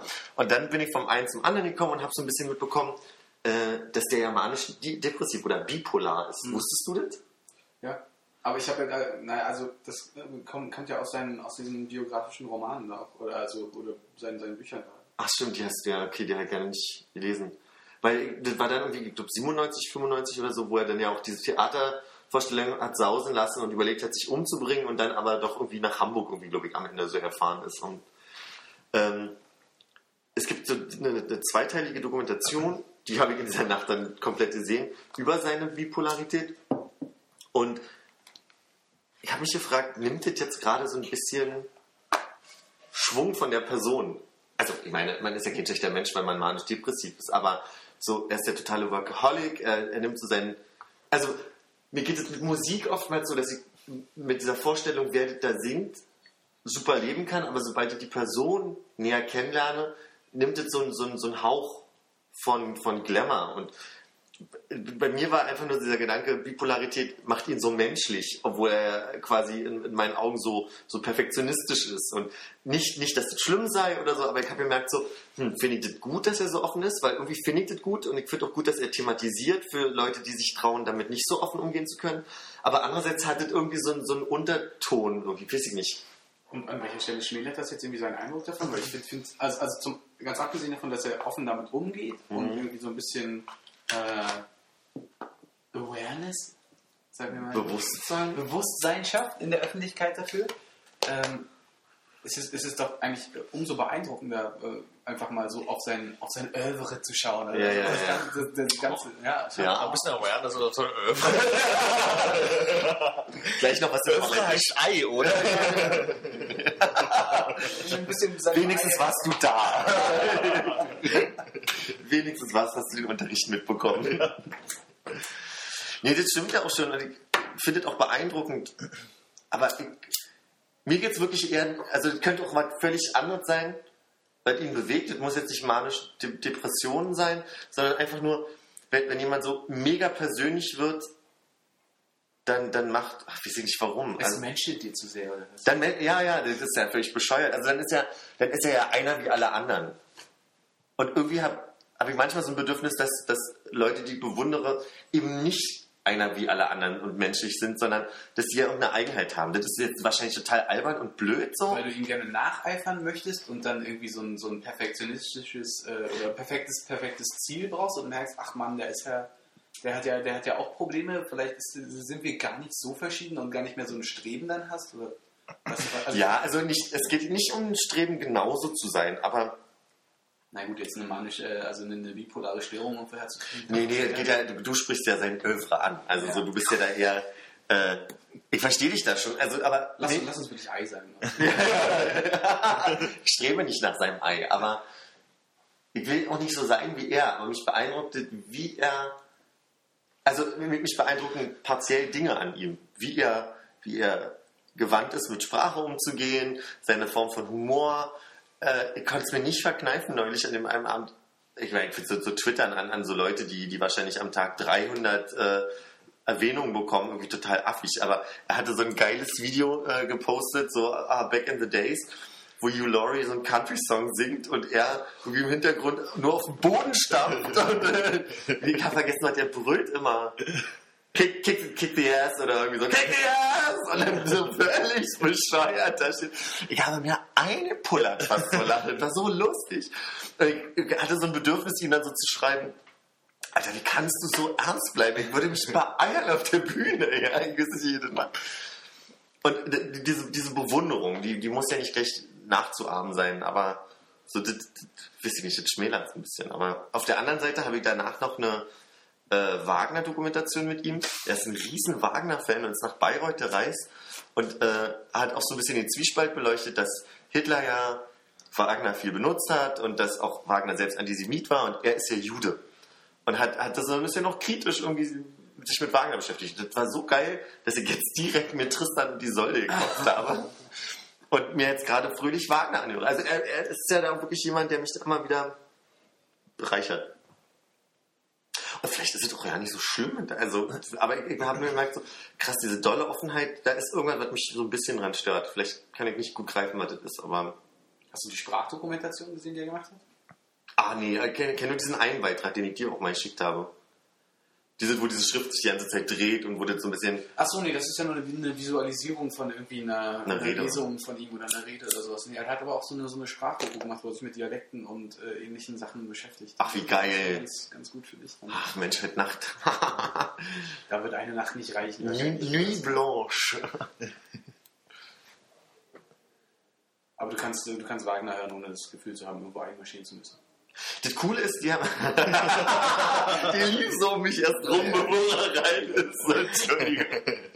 Lief erst um mich rum, bevor er rein. Ähm, Oh Gott. Moment, sind wir schon wieder mit Cock of the Game? Ja, nee, erzähl weiter.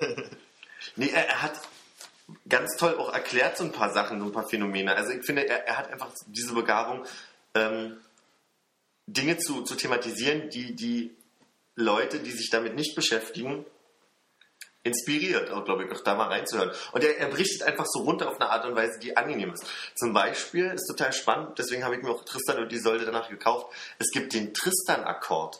Und der Tristan-Akkord ist ein, auf, ein struktureller Aufbau einer Melodie, der nicht aufgelöst wird.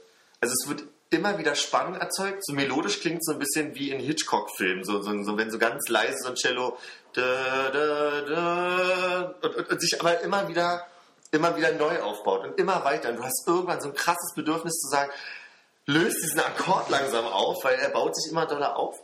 Und dann hat er da mit, mit, einem, Komp mit, mit einem Pianisten drüber gesprochen.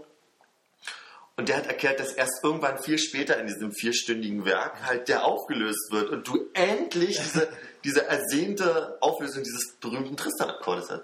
Und auch wenn ich jetzt niemandem erklären könnte, was da passiert, ja, reicht das ja schon mal, um erzählen zu können, Mensch, Tristan-Akkord mal gehört. Und, und Ja. ich höre mir jetzt von mir aus die Oper an, obwohl ich noch nie eine Berührung damit ha hatte, äh, mit Opern vielleicht auch allgemein so und, und denke mir so, ach guck mal, da weiß ich was. Und dieses Gefühl einem zu geben, ist eine Begabung, die ich irgendwie großartig bei ihm finde.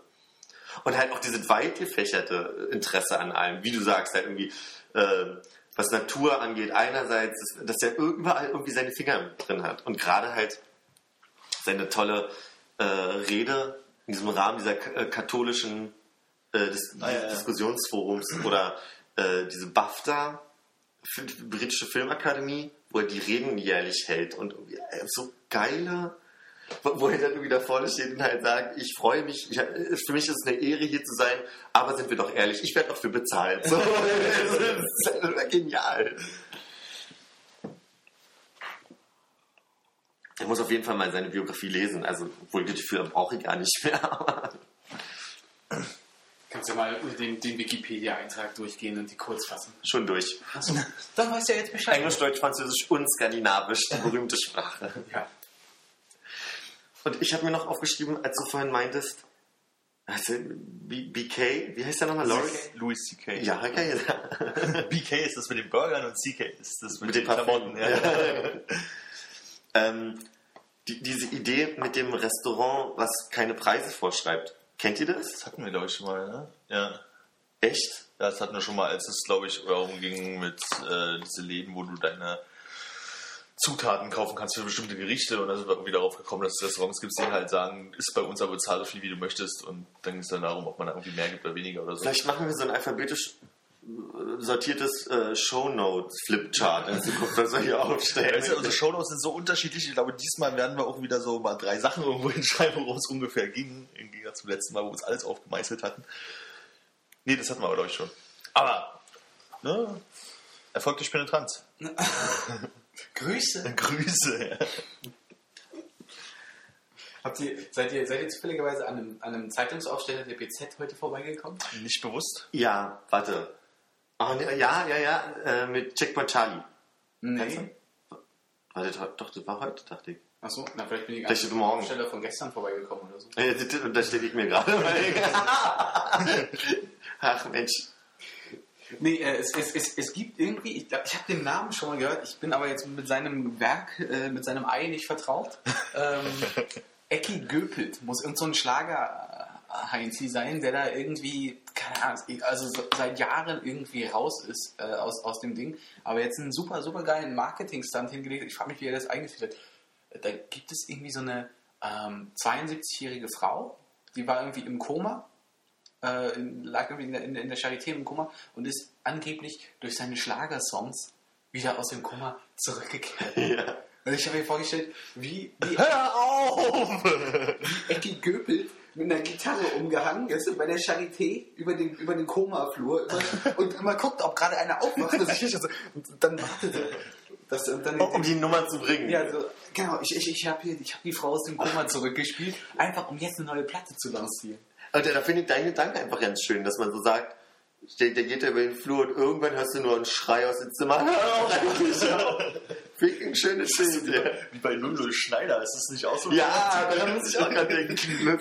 Hallo, ich bin, ach scheiße, wie hieß er denn? Johnny Flash? Nee. Ja, ja. Hallo, ich bin Johnny Flash. Ich, und dann, ah, ich gehe nochmal raus. Ich komme gleich nochmal wieder und dann kommt der fünfte. Das finde ich so geil, dass er es drin gelassen hat. Ich weiß ich glaube nicht, dass es Absicht war. Das ist doch bei vielen Helge Schneider-Filmen auch so, dass einfach, also guck Die dir Outtakes das an, das ist doch ein Film aus Outtakes. Hallo, haben Sie vielleicht Lust auf eine Terrine Daunen? das kann nicht ernst gemeint sein. I, das ist der Stuhl. Er hat mir in die Stiefel geschissen. Sollte mal wieder Helge Schneider Filme gucken. Ich war ja neulich bei Helge Schneider. Was? Grüße. Ja, äh, vor drei Wochen oder so, sonntags, irgendwie im Admiralspalast. Also einem wird ja nichts mehr erzählt hier. Und äh, ich bin echt bloß drauf gekommen, weil ich habe irgendwie in, in, in Berliner Fenster morgens, als ich zur äh, Arbeit gefahren bin, gelesen, dass er irgendwie, äh, ja, irgendwie krank war und schon irgendwie ein, zwei Konzerte absagen musste und dann selber so meinte, naja, er macht das jetzt noch so lange, wie er Bock hat und äh, irgendwann muss der Tag kommen, wo er dann einfach nicht mehr machen wird. Ich, das mussten die aber nochmal angucken, wenn er schon da ist und irgendwie noch wieder 43 Konzerte in Berlin gibt. Und dann bin ich da irgendwie hingegangen. Und es war echt beeindruckend, weil ich glaube, Helge Schneider macht geile Jazzkonzerte, wo er einfach mal zwischendurch äh, drei, vier Klamauk-Sachen erzählt, damit die Leute kommen. Und es war richtig gut. Er kommt, also erstmal sieht auf der Bühne viel jünger aus als im Fernsehen. Das fand ich total krass. Also er wirkte halt irgendwie total fit und jung. Hat unglaublich hässliche Klamotten an. Und trinkt nur Tee die ganze Und Zeit. trinkt nur die Tee die ganze Zeit, genau. Und ähm, dann erzählt er am Anfang fünf Minuten was und dann sagt er, jetzt singen wir ein lustiges Lied und dann singt er halt eine Strophe was Lustiges und danach kommt erstmal fünf Minuten gro großartiger Jazz. So. Aber wirklich großartig. Ja, Alter. auf jeden Fall. Und dann ist halt wieder so, ah, jetzt sind zwei Lieder halt irgendwie vorbei und jetzt stellt er sich da hin und, oh ja, hier in Berlin, ich bin ja schon mal da, bla bla bla, fünf Minuten ein bisschen Blödsinn labern, damit die Leute wieder hahaha machen können und jetzt singen wir irgendwie äh, Telefonmann und dann kommt die erste Strophe von Telefonmann, nicht mal der Rest und dann wieder fünf Minuten großartiges Jazzkonzert hinten rein. Aber ich bin auch sehr, also ich war mit meinen Eltern vor zwei Jahren zu diesem, ist das immer noch diese Kartoffelsuppe-Geschichte? Nee, jetzt ist es äh, Super Helge rettet die Welt oder irgendwie sowas, ja. Und ich, also ich bin ja da jazzmäßig lange irgendwie großer Fan gewesen und das ist aber ein bisschen vorbei und trotzdem be beeindruckt er mich da irgendwie total, weil er, er kann so ironisch improvisieren, wenn er Ja. Sinn ergibt. Also so diese, der fängt ja irgendwie an, klamaukig irgendwie so und das ist irre. Also das ist wirklich Er hat auch diese aus der hohlen Hand. ja, er hat auch die Kunst, so dieses, man sagt immer, Leute können nur äh, richtig gut falsch Instrumente spielen, wenn sie sie auch wirklich gut spielen können. Ne? So, also du hast halt diesen Effekt, dann hat er irgendwie angefangen, äh, einfach irgendwie so komplett falsch zu spielen. Also wo du wirklich dachte, oh, das ist schief und krumm. Ne? So, aber Das Jazz. oder das. Aber wo du dann einfach sagst, das musst du halt auch schon richtig können, um so falsch zu spielen. Ja. Und du weißt auch, dass so viele Sachen sind so, wo ich glaube, da müsste man halt öfter mal hingehen und zu gucken, ob er wirklich jeden Abend dasselbe singt. Er hat dann halt irgendwie so, so, so einen Western-Song halt gemacht und mit seiner Gitarre halt irgendwie gespielt. Und dann gab es halt wahrscheinlich eine grobe Grundgeschichte halt irgendwie. Und dann hat er die einfach mal strophenweise immer weiter gedichtet. Irgendein Blödsinn zu der Geschichte. Aber es war nicht dieser Mexiko-Song, oder? Nee, nee, nee. Das war halt so ein Typ, der irgendwie äh, in Deutschland lebt, mit seiner Frau nicht zufrieden ist und jetzt irgendwie abhaut äh, nach Amerika und er sagt seiner Frau nichts, weil sonst würden die ja mitkommen und äh, dann irgendwie in Texas und der stirbt da durch irgendeinen, Zufall und aber er ist gar nicht tot, er liegt halt im, Sarg und hat überlebt und puddelt sich da wieder aus und äh, irgendwie wurde da ein Brot gebacken, ich weiß gar nicht mehr, wie die Geschichte dazu kam. Und dann guckt da hinten und vorne die Füße noch raus und dann kam ein Mann in die Bäckerei und sagte, ich hätte gerne dieses Brot da und die Frau, Bäckerfrau fragte, geschnitten und er sagte, ja und dann wurde er wirklich zersägt und ist tot. Und du hast halt wirklich gemerkt, dass er halt einfach mal eine Strophe auch einfach ausgesetzt hat, weil er sich überlegt hat, wie es halt so weitergehen soll in der Geschichte. Und das war einfach nur total faszinierend. Und er hat wirklich so zwei Stunden, zweieinhalb Stunden Programm gemacht hat. Davon hat er halt vielleicht 30 Minuten geredet. Zehn Minuten waren irgendwelche Strophen und der Rest war halt einfach Jazz, der groß war. So, ich habe ein Vibraphon mitgebracht und dann spielt halt Vibraphon. Ne? Also, also großartig. zu, zu dem, also dieses, wenn man schlecht sein will, dann muss man es auch können, schlecht Ja. zu sein. Da, da hilft als super Beispiel, um das an sich selbst zu testen, jeder kann die Tonleiter singen. Ohne dass man jetzt eine bestimmte, sondern jeder kann da da da da da da da da da da elf Töne, nämlich bei mir. Und das, das versuch mal absichtlich falsch zu singen. Das kann man nicht. Also Ja. du wirst, du, du wirst immer irgendwie wieder reinkommen. Ja. Es ist total schwer falsch zu singen. Absichtlich. Wenn ich lossinge, dann ist es falsch. Ja, ich glaube, äh, wenn, wenn du spielst, ist es äh, einfacher, weil du musst einfach mal in den falschen Bund greifen und dann hast du schon einen schiefen Ton, den du vielleicht an der Stelle haben wolltest. Ich glaube, beim Singen ist es halt schwieriger, weil du es halt selber machst in dem Moment mit deinem Kehlkopf. Im Gegensatz zum Instrument spielen. Ja. Verstehe schon. Oder wenn ich grundsätzlich mein Instrument spiele, ist es immer so, oh nee, ist falsch. So nach der Hälfte des Konzerts merkst du, dass die Seiten gegen dich legen. ich habe das Gerät verkehrt rumliegt. Ja, so, jetzt sind die hohen Seiten. Das fällt beim Blatt Metal nicht so auf. Blattgold. Es gab irgendwann 2001 oder so auf dem, im Pfefferberg eine, eine Veranstaltung, wo, wo eine Band, nenne ich jetzt den Namen, nee, machen wir nicht, die gespielt haben, die ohne Scheiß als Text nur Blut oder wahlweise Blatt gebrüllt haben. Es geht die ganze Zeit nur so Blatt, Blatt, Blatt. Und irgendwann haben die sich mit Schweineblut übergossen. Das Knockato? nee. Aber wie hieß denn nochmal diese, die war doch von, von eurer Schule, diese, diese Band, die auf den Bando? Nein, äh, bei uns hießen die Yamakasi. Ah. Yamakasi, die haben da auch an dem Abend. Ach, ich glaube, da war ich auch. Ich glaube nämlich auch, dass, dass wir da alle damals waren. Das ist wirklich Jugendbandnächte hießen die. Oh, das ist echt lange her. Das ist Ja, ja. richtig lange her. Das war ziemlich, ziemlich Das war anstrengend 2001 im Juni oder so, ich weiß gar nicht mehr erinnern. damals. Damals, als wir noch jung waren. Ja. Noch kein Abitur. Und noch kein Stimmt. Abitur. Ja. Oh ja. Da Zehn Jahre. Zehn Jahre, ja, ja. Herzlichen Glückwunsch. ich ich brauche noch ein Jahr. Ach ja. Ah, Mist, Blatt, Blatt, Blatt. Ah, ich, irgendwas wollte ich gerade noch ach, schon wieder vergessen. Na egal. Habt ihr von der Aktion mitbekommen gegen, gegen diese 60 Jahre Bild? Achso, wo die. Jahre? Ja, die wollen irgendwie an irgendeinem Schlag mich tot Datum äh, Juni. ein ähm, Bild in den Briefkasten werfen, kostenlos. Ach so, und da ja, kann man sich jetzt irgendwo auf irgendwelchen Internetseiten abmelden, angeblich. Die wahrscheinlich auch bloß seine äh, Daten verkaufen und deswegen. Und das ist das Krasse. Du, du äh, unterschreibst da einen Brief, wo drin steht, ganz konkret, wie die mit deinen Daten nur umgehen dürfen. Und ich weiß halt ganz genau, ich habe ein bisschen Schiss das zu unterschreiben, weil ich weiß, dass der Diekmann halt auch ein Fuchs ist und das rechtlich alles irgendwie umgehen kann. Also und dann irgendwann, irgendwann zwei. erst recht oder so, genau, weil da drin steht, äh, ich will auf keinen Fall eine Ausgabe. Ja, stimmt, dann kriegst du auf jeden Fall zwei. Ja, oder irgendwas mit deinen Daten trotzdem macht. Weil da steht ja, das, das Fiese ist ja, da steht drin, die dürfen deine Daten nur bis zu diesem Tag behalten und müssen am nächsten Tag die Daten löschen. Aber bis dahin haben sie die Daten ja prinzipiell. Ja. Musst du einen Tag vorher erst abschicken. Oder sie werfen dir schon irgendwie die, genau. Oder eins danach, oder? Der, der kennt da genug Lücken, glaube ich, einfach. Der Diekmann, der ist, der ist, der ist Fuchs. eine Stunde 20, Jungs. Ja, na denn. Deckel drauf. Deckel drauf. Ich danke Ihnen. Tschüss. Tschüss.